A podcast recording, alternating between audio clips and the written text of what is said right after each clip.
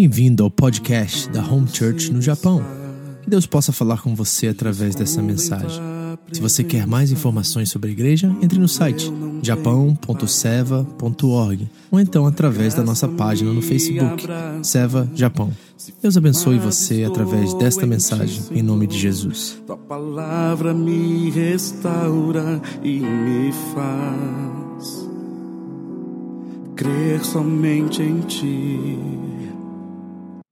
Então abra comigo lá, João 6, 36 ao 47, hoje à noite, tá? Nós vamos estudar esse texto, ele tem verdades profundas e vou precisar que você é, aguce seus ouvidos, né? Aumente a anteninha aí espiritual, porque nós vamos precisar pensar hoje à noite. E eu quero que você reflita nesse texto comigo, porque tem algumas verdades aqui que são fundamentais para a nossa vida hoje. Acharam? Vamos ficar de pé e vamos ler juntos? 6, 36 ao 47. 36 ao 47. Tá? Leia na sua versão, do jeito que está aí na sua Bíblia. Não se preocupe com quem está do seu lado. O importante é você ter uma experiência de leitura bíblica hoje à noite. Preparados? Vamos lá? 3, 2, 1. Mas como vos disse, vós me vistes e contudo não credes. Continue. Amém. Ninguém viu o Pai a não ser aquele que é de Deus. Só este viu o Pai. Feche seus olhos. Pai querido, nós vamos tratar de coisas profundas, intensas e precisamos aguçar nossos ouvidos, entender e sair daqui, Deus, compreendendo o poder e a manifestação da tua graça em nossas vidas. Senhor, eu te peço, Deus, uma graça especial nessa noite, aos ouvidos deles e aquilo que eu irei falar, Deus, porque é de extrema importância e acredito que pode, de fato, mudar vidas aqui nesta noite. Esse é o poder que tem e contém a tua palavra. Então nós queremos esboçá-la bem, nós queremos é, pregá-la com seriedade, com fidelidade. E te peço, Deus, que nessa noite corações sejam transformados e o poder da graça se manifeste em cada vida aqui presente. Em nome de Jesus. Amém. Pode sentar. Obrigado, queridos. A pergunta dessa passagem é uma só como nos aproximamos de Jesus. Talvez dentro do nosso jargão evangélico nós usaríamos a pergunta: como somos salvos? Essa é a pergunta que esse texto aqui, essa passagem pequena, está tentando nos revelar. É talvez a pergunta mais importante, na verdade, de todas as nossas vidas: como somos salvos? E o que nós vimos semana passada é que a escolha é nossa de escolher entre o pão alimento natural, o bios, lembra semana passada? E o pão da vida, que Jesus se auto-rotula assim, certo? Que é o Zoe, que é a vida espiritual, que é a vida de Deus. A escolha é nossa de nos alimentarmos biologicamente ou nos alimentarmos daquilo que é do céu. Essa escolha nossa sempre será. E hoje nós vamos conversar sobre coisas até um pouco mais profundas do que naturalmente. Assim. Eu estava até conversando com a pastora André no meio desses bolsos e falei assim: André, eu estou um pouco preocupado com a mensagem de domingo, porque ela é profundamente teológica. Porque nós estamos no meio de um sermão de Jesus. E Jesus vai falar exatamente sobre questões profundamente teológicas. E por isso, eu preciso da sua, da sua concentração um pouquinho mais hoje à noite.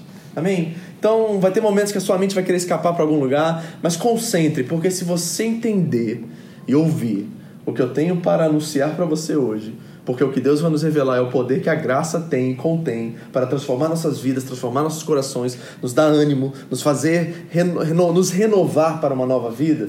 Se você entender isso e ouvir isso hoje claramente, eu tenho certeza que você vai sair daqui um novo homem, uma nova mulher. Quantos desejam isso? Quantos querem isso de verdade? Eu tenho certeza que você não veio aqui à toa, você não saiu da sua casa, você está cansado, você fez um monte de coisa hoje, ontem, e eu tenho certeza que você vem aqui buscar algo do Senhor. Eu quero transmitir isso para você, para que você saia daqui confiante em quem você é como filho e confiante em quem ele é também como seu pai. Amém? Aguce seus ouvidos um pouquinho mais, concentre um pouquinho mais do que vai ser ministrado hoje. Agora, por que, essa, essa, por que eu estou enfatizando isso? Por que, por que essa importância? Aqui está minha tese, ok? Presta atenção. Porque eu acredito que, embora muitos de nós nos auto-rotulamos como crentes cristãos, esse é o jargão evangélico que nós usamos, né? Eu sou crente em Cristo Jesus, né? Essa pessoa é crente, essa pessoa é evangélica. Nós usamos esses, esses rótulos. E eu quero afirmar aqui que, embora nós usamos esses rótulos, crentes e cristãos, muitos de nós, na prática da fé cristã, somos como pagãos. Essa vai ser a minha base aqui de introdução para ver o que Jesus está falando sobre salvação e como nós nos aproximamos dele. Embora nós somos crentes em Cristo Jesus, a nossa prática de fé, porque nós não entendemos e não ouvimos o Evangelho claramente como ele deve ser vivido e praticado, nossas práticas e a forma como nós expressamos a nossa fé estão mais ligadas ao paganismo isso é, a, a, não fé, a não acreditar em um Deus que é soberano, que é criador dos céus e da terra, que enviou seu Filho em carne e morreu por nós e ressuscitou ao terceiro dia. Nós não sabemos expressar isso como, ela, como ele verdadeiramente é, e nós estamos, na verdade, atuando e vivendo e tomando decisões baseadas em conceitos pagãos. E nós precisamos de uma transformação hoje. Agora, quais são as marcas dessa caminhada nesse mero paganismo que eu estou dizendo aqui? Três coisas, e essas três coisas que nós vamos esboçar aqui. Primeiro, medo. Segundo, vergonha. E terceiro, culpa. O que eu estou afirmando aqui, esse é o diagnóstico que eu estou fazendo nessa noite, é que a nossa caminhada de fé, a qual nós nos consideramos como cristãos ou crentes, está marcada por essas três coisas. Ou é pelo medo, e o que, que o medo faz? Ele nos faz incapazes ou incapazes de confiar em Deus. Ou seja, na hora que a coisa aperta, em que nós estamos no, no ápice de uma grande decisão, a, a, geralmente nós tomamos uma decisão de tomar um atalho, de fazer alguma coisa pela nossa própria força, e nós não esperamos aquele momento certo, correto, onde a confiança de Deus e a perseverança na palavra, em quem Deus é, realmente entre em nossa vida. Sempre que nós estamos na fronteira ou na beira de uma grande decisão e a decisão é esperar em Deus, nós tomamos uma decisão ou nós é, aceleramos o processo por causa do medo. Nós não confiamos em Deus, isso é verdade.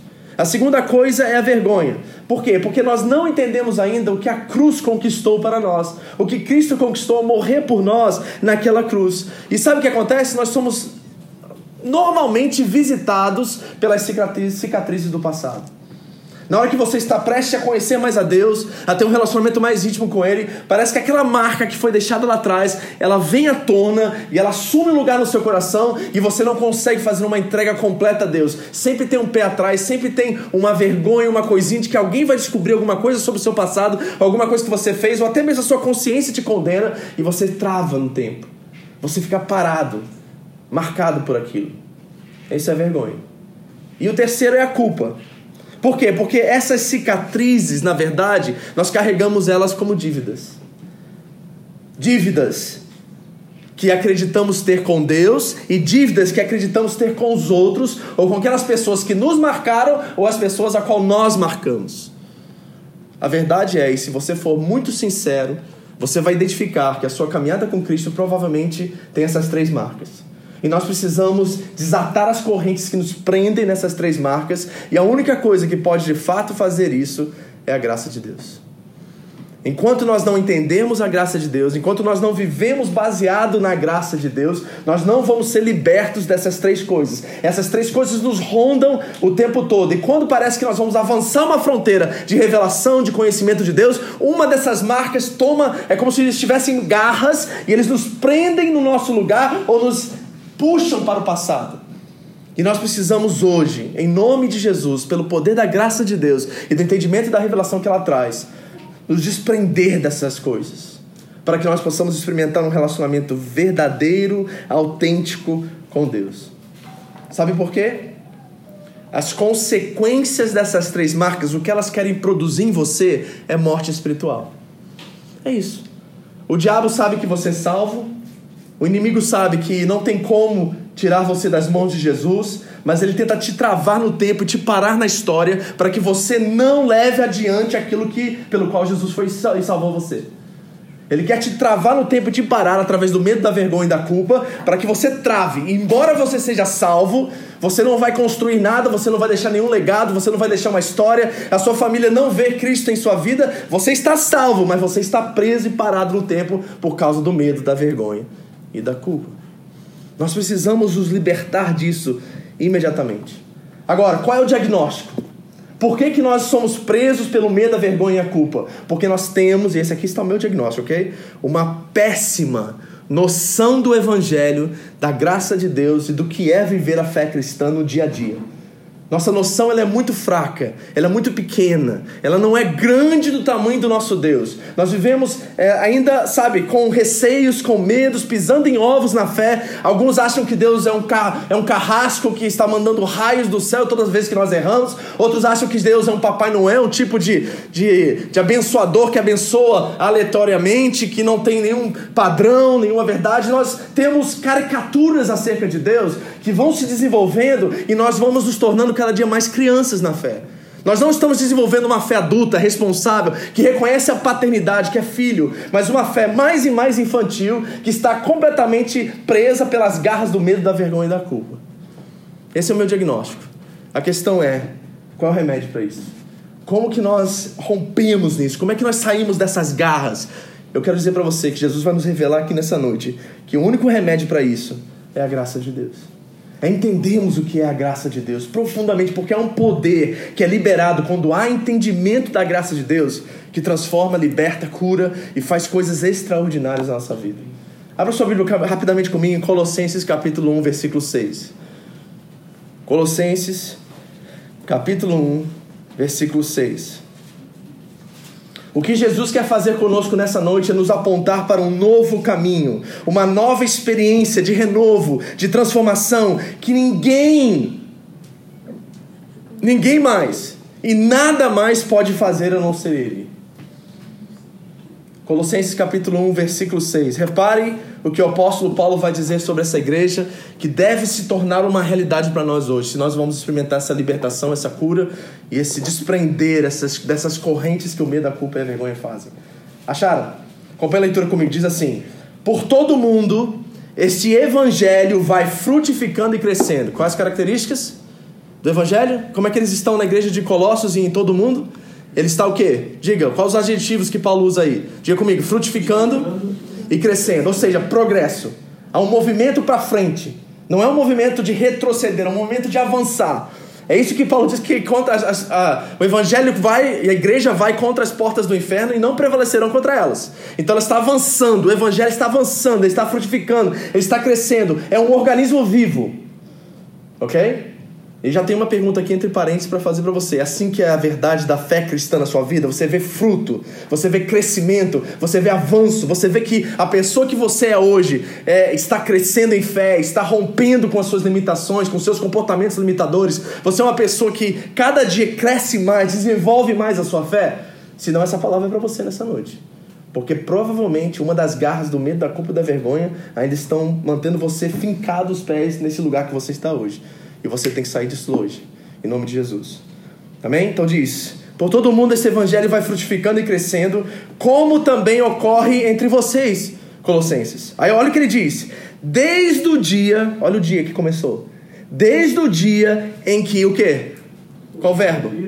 Ouviram e qual outro? Entenderam. E entenderam o quê? A graça. a graça de Deus em toda a sua verdade. Então, qual é o prognóstico aqui para que nós possamos crescer e frutificar? Nós temos que ouvir, a palavra de Deus vem, a fé vem pelo quê? Pelo ouvir e ouvir o quê? A palavra de Deus. Então nós temos que ouvir a palavra de Deus que se manifesta em graça e nós temos que entender também em toda a sua verdade. Parcialmente não funciona. Nós não podemos ter um evangelho parcial. Tudo que Deus quer fazer em nós, no crescimento espiritual, é nos tornarmos íntegros. O que é integridade? É completitude. É uma pessoa que é completa em tudo. E sabe como é que Deus opera a completitude? Trazendo tantas tribulações quanto bênçãos. Porque se é para ser completo, você precisa de tudo. Você precisa tanto das lutas quanto das vitórias. Porque se você tiver só vitória, você nunca vai ser uma pessoa madura na fé, resiliente. Sabe o que é resiliência? É uma pessoa que dá contra ela e ela vai e volta para o mesmo lugar. Já viu aquelas bolas gigantes que tem nas academias? Que as pessoas sentam, ficam fazendo exercício com ela? Aquela bola ela é resiliente, porque você afunda ela e ela volta ao mesmo lugar, não é? É isso que Deus quer fazer de nós na fé cristã. Pessoas altamente resilientes. Que vem a tempestade e a gente volta para o mesmo lugar. Vem outra tribulação e a gente volta para o mesmo lugar. E para isso acontecer, nós precisamos entender o poder da graça. Nós precisamos ouvir o que vocês estão fazendo aqui hoje, um exercício de fé, e você precisa entender toda ela, não parcialmente. E muitos de nós temos uma fé parcial. Ela é cômoda, Ela é utilitária. O que eu quero dizer com isso? É o Jesus que a gente compra no supermercado, entendeu? Estou precisando de remédio para as finanças. A gente vai na igreja e busca o Jesus que resolve as finanças. Precisamos resolver nosso casamento. A gente vai na igreja e pega na prateleira o Jesus que salva e resolve o problema conjugal. Isso é fé parcial. É um Jesus utilitário. Não é esse o evangelho. O evangelho é todo, ele é completo, ele é íntegro e ele quer transformar nossas vidas. E ele quer frutificar e ele quer crescer em cada um de nós. Então deixa eu repetir, deixa eu dizer uma frase para vocês aqui que eu quero que você guarde. Se a sua religião hoje não é uma religião de graça, não é o cristianismo a sua religião. Ouviu isso? Se a sua religião hoje não é uma religião de graça, não é o cristianismo a sua religião. Então a graça é fundamental aqui. Eu quero que você entenda três características da graça que Jesus nos revela nesse texto, que irão, em nome de Jesus, transformar a sua experiência relacional com Ele, de pai e filho, de pai e filha, e romper com todo medo, com toda culpa, com toda vergonha que você carrega até hoje. Ao olhar para o seu passado, talvez as cicatrizes dos acontecimentos permanecerão em você e lá, e você lembrará de tudo aquilo, mas de certa forma, quando a graça se manifestar em nós e ela se mover com poder abençoador, que cura, que liberta, aquelas dores, embora você as conhece, não doerão mais e não serão aquelas coisas que, de certa forma, definem quem você é. Você sabe que o problema da igreja evangélica contemporânea é uma crise de identidade. Nós perdemos a ideia de quem Deus é como Pai. E por isso nós estamos carentes estamos indo buscar a Deus só pelas nossas carências e não pela revelação de quem Ele é. Então nós precisamos voltar à essência do que é ser filho. E esse filho cheio de graça, porque Jesus era cheio de graça e de verdade, em nós agora, pode romper com todas as garras e correntes que o medo, a culpa e a vergonha colocaram em nós. Nós precisamos disso hoje. Quem é que reconhece que precisa romper com algumas coisas do passado e algumas coisas que ainda visitam vocês de vez em quando? Quem é que é visitado por certas coisas de vez em quando? Eu sei como é que é. Eu sei, eu identifico isso. E nós precisamos romper com isso. Então, três características que Jesus nos revela aqui. Vamos ao versículo 36 e 37 primeiro. Ele diz assim: Mas como vos disse, vós me vistes e, contudo, não credes. Todo aquele que o Pai me dá virá a mim, e o que vem a mim, de maneira nenhuma o lançarei fora. Primeira característica da graça. A graça de Deus é necessária. Diga comigo, a graça de Deus, graça de Deus. é necessária. Escute o que está escrito em Romanos capítulo 3, versículo 10. Não há nenhum justo, nenhum sequer. Não há ninguém que entenda, ninguém que busque a Deus. Todos se desviaram, tornaram-se juntamente inúteis. Não há ninguém que faça um bem, não há nenhum sequer. Entendeu o texto? O texto está nos avisando que não existe uma pessoa que nasce com o desejo de buscar a Deus. Todos nós desejamos aquilo que é benefício para nós mesmos, é nosso. Ninguém nasce com o desejo de querer Deus, de se relacionar com Deus, de desejar Deus. Todos nós nascemos com a mancha do pecado, e a mancha do pecado é uma quebra de relacionamento. Um abismo entre nós e Deus, que só pode ser corrigido, que só pode ser consertado através da cruz do Calvário e do sacrifício de Jesus. Veja o que diz Romanos 8 agora. A mentalidade da carne é morte, mas a mentalidade do espírito é vida e paz. A mentalidade da carne é inimiga de Deus, porque não se submete à lei de Deus, nem pode fazê-la. Quem é dominado pela carne não pode agradar a Deus. Pegou? Então o que, que o texto está nos revelando aqui? Que ninguém de fato deseja Deus e que nascemos numa condição de inimigo de Deus, estamos distantes de Deus, não queremos Deus, queremos viver de acordo com a nossa própria vontade. É Deus que se aproxima de nós. Efésios 2, 8 a 10 diz claramente isso: pela graça sois salvos, mediante a fé, isso não vem de vós, é dom de Deus, para que pelas obras ninguém se glorie. Ok? Então o texto está nos afirmando que existe um abismo entre nós e Deus. Nós não desejamos a Deus, mas Deus se torna homem, ele se manifesta a todos os homens em graça e em verdade, ele é a luz dos homens, e agora nós estamos numa condição de descobrir quem Deus é, porque ele quis se revelar a nós. É Deus que quer se revelar a nós. E quando ele, ele nasce como um homem, ele morre numa cruz, ele ressuscita ao terceiro dia e ele capacita os seus apóstolos para enviar o evangelho por todo mundo, nós fomos alcançados por essa mensagem. E essa mensagem em fé transformou a nossa vida cheia de graça e cheia de verdade. É isso que aconteceu. Foi Deus que tomou o primeiro passo de ir a nosso encontro. Deixa eu explicar isso agora para vocês de uma forma muito prática. É como se nós tivéssemos dois pratos aqui, ok? Um prato tem um bolo que, pela aparência, parece lindo, maravilhoso. Você olha de longe, parece que é o seu recheio favorito. E você olha aquela, aquele pedaço de bolo assim, perfeição, e você, os lábios começam né, a salivar porque você não vê a hora de comer esse bolo. Do outro prato tem um pedaço de cocô. E você já olha, olha para aquilo com um olhar repugnante, você nem quer chegar perto para não cheirar. O que o texto da Bíblia está dizendo é que você sempre vai querer esse bolo aqui e nunca vai querer esse que 10 das 10 vezes que você fizer uma escolha entre esses dois bolos, esses dois pedaços de prato no prato, você sempre vai escolher o bolo. Só que tem uma coisa muito interessante que você não sabe. Embora você queira sempre esse bolo, de repente você está se aproximando para comer esse bolo e você recebe uma nova informação. E essa nova informação é o seguinte: que aquele bolo do lado esquerdo bonito, né, que tem o recheio que talvez você ache ser o que você mais gosta, ele é repleto de calorias, cheio de colorantes. Na verdade, ele é artificial, está ali mais de 12 horas e não vai ser tão gostoso como você imagina. E aí você descobre uma outra informação que do lado de cá, na verdade, embora tenha aparência de cocô, é tudo pasta americana. E na verdade o que está dentro daquela pasta americana com formato de cocô é o bolo mais delicioso que você já comeu na sua vida. Você acabou de receber essa informação, é isso que o Romano está nos dizendo. Sabe por quê? Para que o Evangelho entre no nosso coração, primeiro ele tem que ser uma péssima notícia, para depois ser uma boa notícia. Você está entendendo? Então, embora pela aparência esse bolo seja a coisa mais gostosa que você poderá comer, na verdade o bolo mais gostoso é esse aqui. Mas para você comer, você precisa passar pela pasta americana meio amarga que está ali e você experimentar o que está dentro daquilo, e você só tomou a decisão de comer esse bolo aqui porque você recebeu essa informação. É isso que o Evangelho é. O Evangelho é uma boa nova de que Cristo morreu por nós, nós pecadores, miseráveis, distantes da graça de Deus, e Ele fez a reconciliação entre nós e Deus, e agora nós temos acesso direto ao Pai, sem intermediadores, sem ninguém, é só pelo sangue de Cristo que nós temos acesso a Ele. Esse é o Evangelho. Essa é a boa nova, boa nova de Cristo. Deixa eu trazer isso para minha vida agora para ver se você entende melhor o que eu estou dizendo.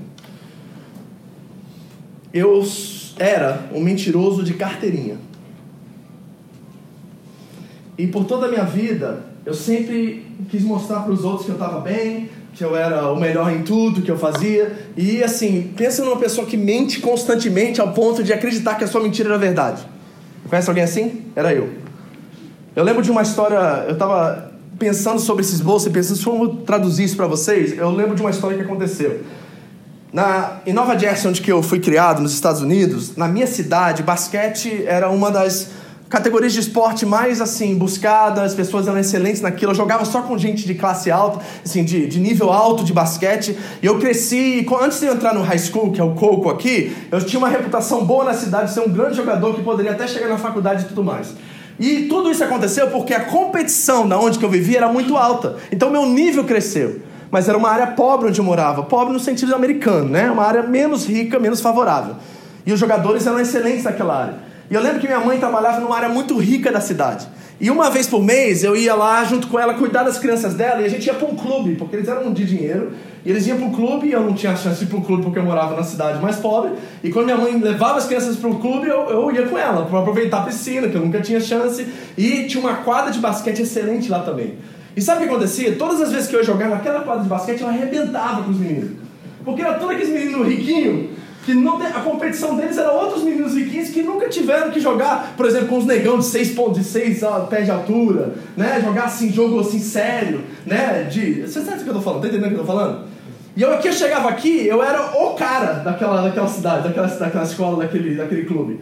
E aí os pais dos meninos sentavam para assistir eu jogar. E depois do jogo ele chegava assim, Vitor, você vai é, frequentar a escola aqui? Eu falei, lógico que eu vou. Aí os caras, nossa, não vejo a hora de você entrar então, porque nossa escola vai arrebentar esse ano, vai ser bom demais. Eu, não, minha mãe mora aqui na rua, aqui, não sei o que e tal. Pura mentira. Pura mentira. Eu me achava o tal, né? Todo mundo batia palma, fazia jogada, o povo batia palma de pé, e eu me achando o máximo. Só que eu jogava na média dos que estavam ali, entendeu? Só que melhor que esses aqui.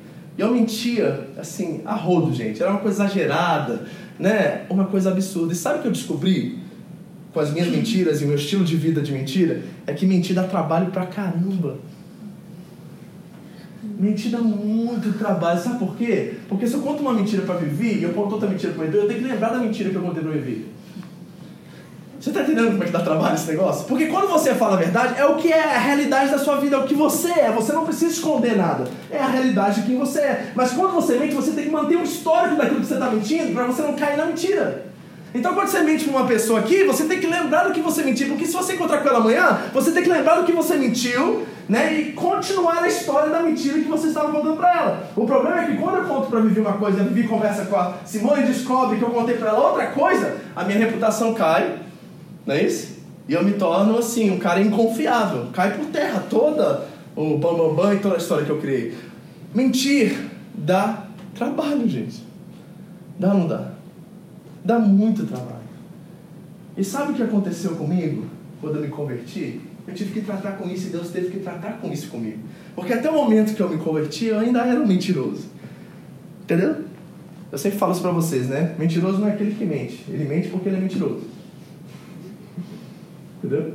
Então eu era mentiroso, não é que eu mentia, eu era mentiroso. E a mentira era simplesmente um fruto daquilo que eu era.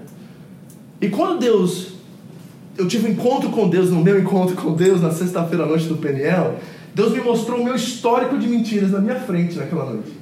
Eu fiquei horas debaixo daquela cadeira gritando e pedindo perdão a Deus por todas as mentiras que eu tinha contado. Deus me levou até na quinta série das coisas que eu falava lá e que eu mentia. Era uma coisa assim absurda que aconteceu comigo naquela noite. Mas minha vida foi mudada. Mas sabe quando que foi o fruto? Sabe quando que eu descobri que realmente eu tinha nascido de novo? Foi no momento em que eu poderia ter mentido e me dado bem, mas eu tive que falar a verdade e me dar mal. Deixa eu dizer uma coisa para vocês, eu quero que você guarde isso. A obediência a Deus só se torna obediência a Deus quando ela, quando ela custa muito caro para nós. É na hora que a obediência custa altamente caro é que nós descobrimos que nós somos do Senhor. Porque eu tive a prova disso.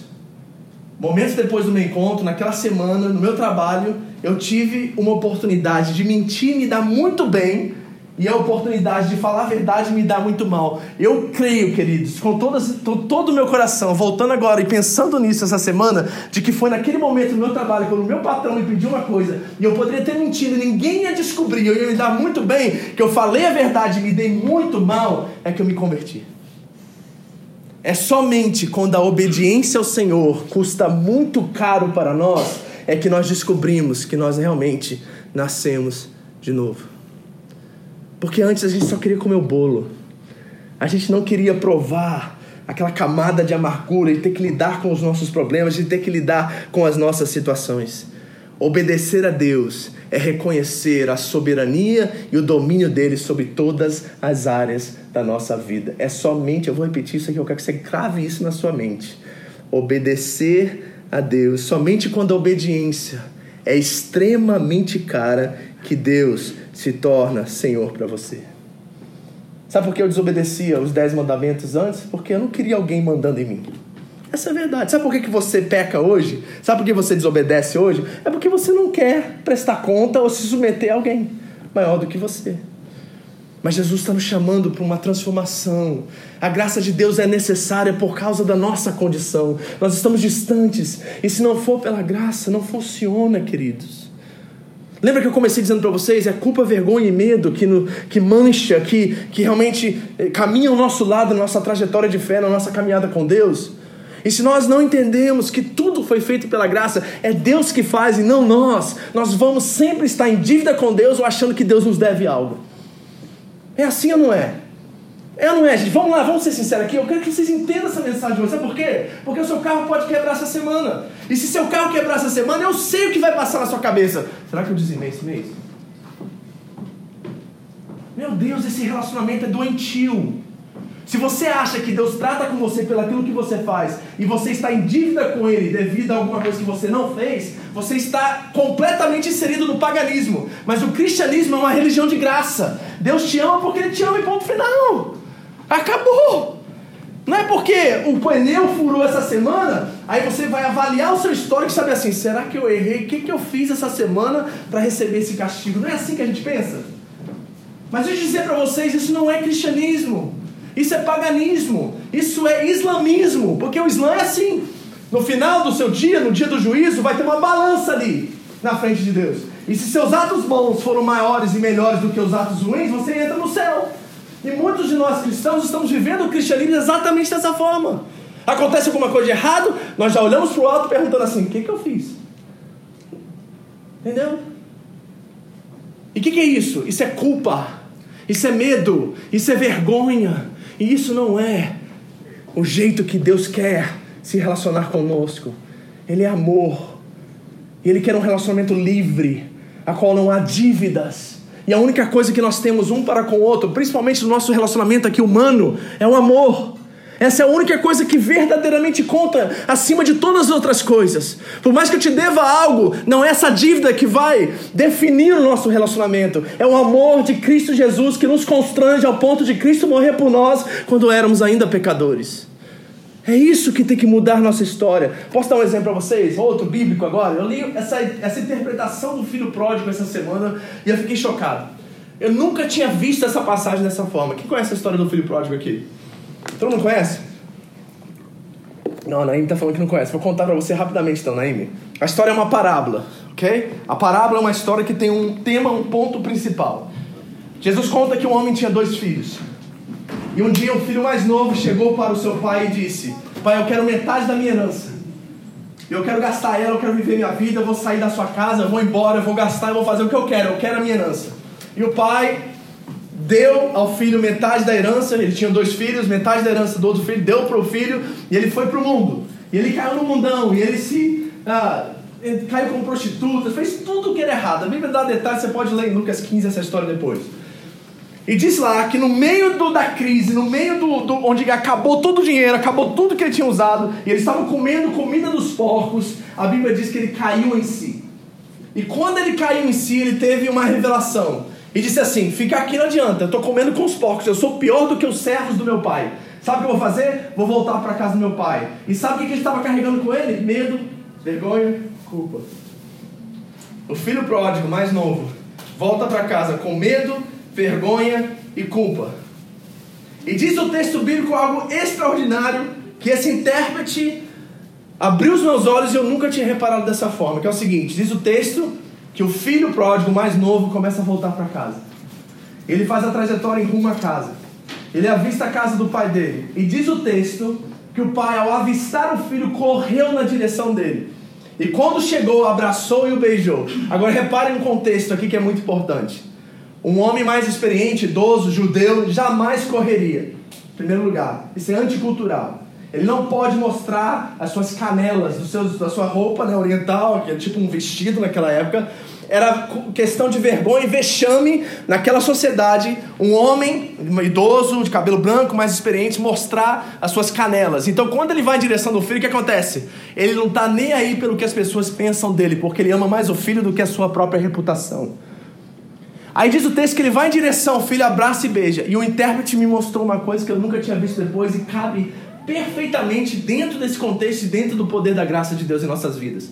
Ele disse assim, e aquilo me tomou de certa forma que eu arrepiei até o topo. Ele falou assim: Você já pensou por um segundo que talvez não era aquela cena de filme de Hollywood, sabe o que eu tô falando? Que a gente vê o filho vindo da distância e o pai correndo em direção a ele, os dois se abraçam e se beijam. Slow motion, né? Sabe o que eu tô falando? E o intérprete escreveu assim: E se o pai pegou o filho por trás? Aí quando ele falou assim, meu Deus, me chocou aquilo, falou assim, cara, nunca tinha pensado nisso. E se o pai, enquanto o filho estava indo com a vergonha, o medo e a culpa em direção àquela casa, constrangido pela situação que ele causou, constrangido em ferir o coração do pai, constrangido em causar um problema familiar, ele já estava na sua cabeça, você sabe que você pensa igualzinho a ele, né? Por que, que será que meu pai vai fazer comigo? O que, que eu vou ter que fazer para pagar essa dívida? Será que eu vou ter que trabalhar quantos anos para me voltar, talvez, a ser alguém mais importante dessa família? O que, que meu irmão deve estar pensando a meu respeito? Você imagina a cabeça dele como é que estava? E aí, de repente, ele indo com toda essa culpa, todo esse medo toda essa vergonha, de repente ele é abraçado surpreendente, surpreendentemente por trás pelo pai. Imagina essa cena, gente. E ali na nuca dele o pai dá um beijo e diz para ele assim: Filho, não importa o que você fez, eu te amo pelo que você é. Não é assim que a graça de Deus se manifesta em nossas vidas, porque vamos ser sinceros, nós somos até piores do que o filho pródigo. Não é que a gente gasta dinheiro aí, a gente não reconhece Deus na nossa vida. E todas as vezes, Deus continua nos abraçando por trás. Sabe, aquela, aquela semana que você não foi responsável com as suas finanças. Talvez você nunca teve compromisso com a igreja, com outras coisas. E Deus continua cuidando de você, te abençoando do mesmo jeito. Ele não faz nada diferente, Ele continua te amando com a mesma forma de amor que Ele sempre te amou. Esse é um abraço por trás, querido. É um abraço que você não espera, porque você espera retribuição. Você espera disciplina, você espera castigo, mas o Deus que eu conheço e o Deus da Bíblia é um Deus de amor, e Ele nos ama até quando nós merecemos castigo, retribuição e disciplina, não é? A graça de Deus ela é necessária, porque se nós devemos algo a Deus, não é graça, e se Deus nos deve algo, não é graça, graça quer dizer favor imerecido, ela é necessária. Se você pegar só essa frase de à noite, eu vou sair daqui muito feliz, que é o seguinte. O arrependimento não traz o braço do Pai, é o braço do Pai que traz o arrependimento. Tu pegou? O arrependimento não traz o braço do Pai, é o braço do Pai que traz o arrependimento. Quando o Pai pega ele pelas costas, assim, abraça ele, beija ele, sabe o que acontece? O filho vira e diz assim: Pai, me perdoa por tudo que eu fiz. E se o Senhor me quiser me colocar como um dos servos, eu aceito essa condição. E o texto diz que o pai restaurou a autoridade, restaurou o testemunho, restaurou toda a vida dele e deu de volta o que ele tinha perdido. Jesus conta essa parábola, gente, para judeu que estava olhando para os gentios dizendo assim, classe inferior, gente imerecedora. E Jesus estava dizendo aos judeus: eles são o filho pródigo. E eu os amo tanto quanto amo vocês. E a coisa interessante daquela parábola é o seguinte, né? Que o filho mais velho começa dentro da casa, com a herança, com todos os bens e tudo que ele tinha, e permaneceu naquela condição. Mas na hora da festa, em que o pai está celebrando a volta do filho, eles estão na casa e a casa representa o céu, o filho, o filho mais velho não está na casa. O filho mais novo é que está. Queridos, a graça de Deus é necessária. Porque a condição que nós nos encontramos hoje é tão distante tão longe de Deus, que se não for Deus se manifestar em nossa direção, nós nunca seremos alcançados por Ele. É isso que Jesus está dizendo aqui. Eu sou o pão da vida. Aquele que vem a mim não terá fome, e quem crê em mim jamais terá sede. Todo aquele que o Pai me dá virá a mim, e o que vem a mim, de maneira nenhuma, eu lançarei fora. Primeira característica da graça, ela é necessária. Segunda, a graça é duradoura. Olha o versículo 39 comigo. E esta é a vontade daquele que me enviou, que eu não perca nenhum dos que ele me deu. Está escrito assim na sua Bíblia? Esta é a vontade daquele que me enviou, que eu não perca nenhum dos que ele me deu, mas os ressuscite quando? No último dia. Você tem noção do que Jesus está prometendo a você?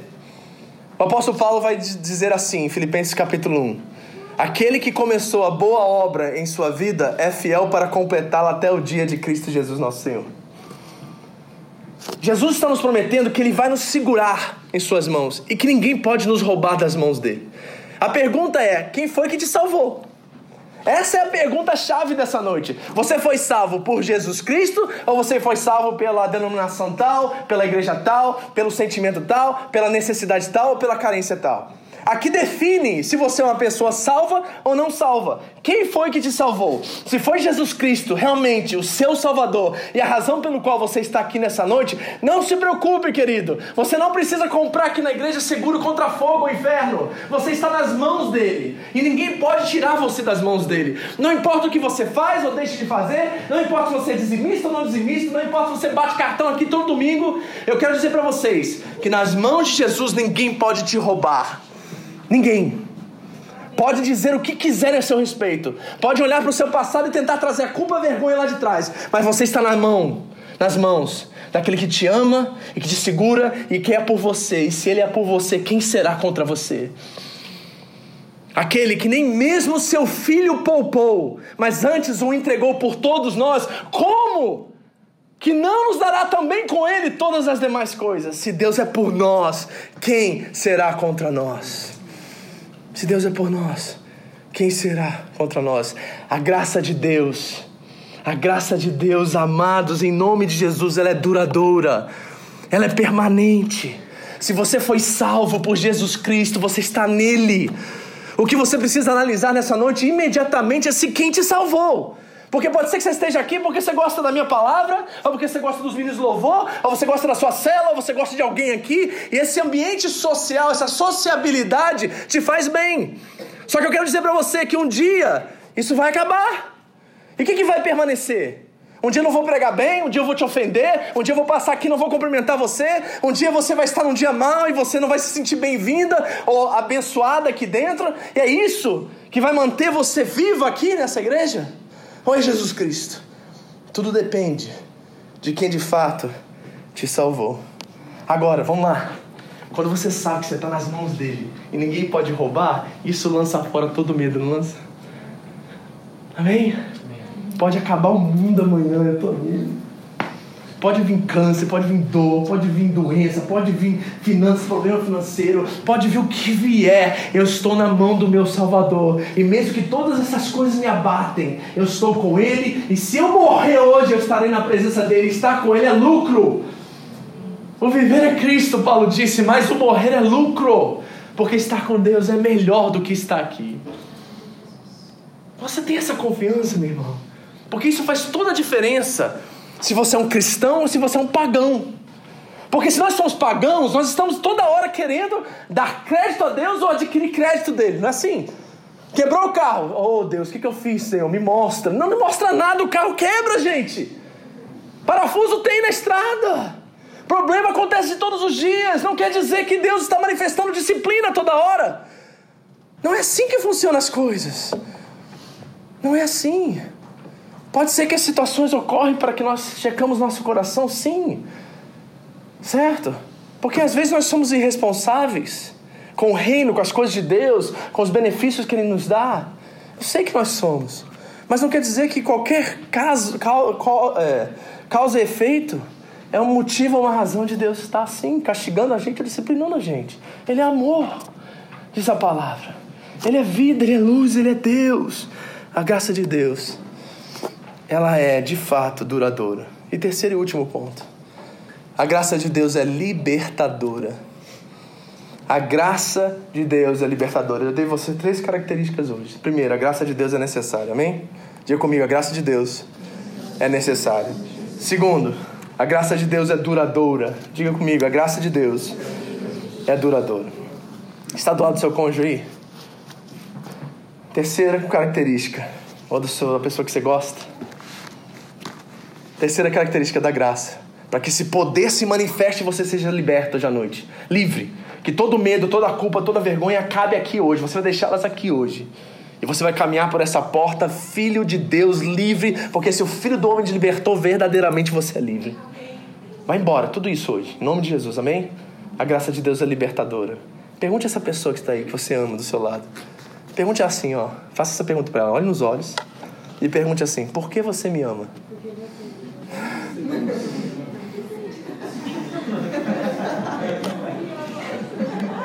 Vai, seja corajoso de responder.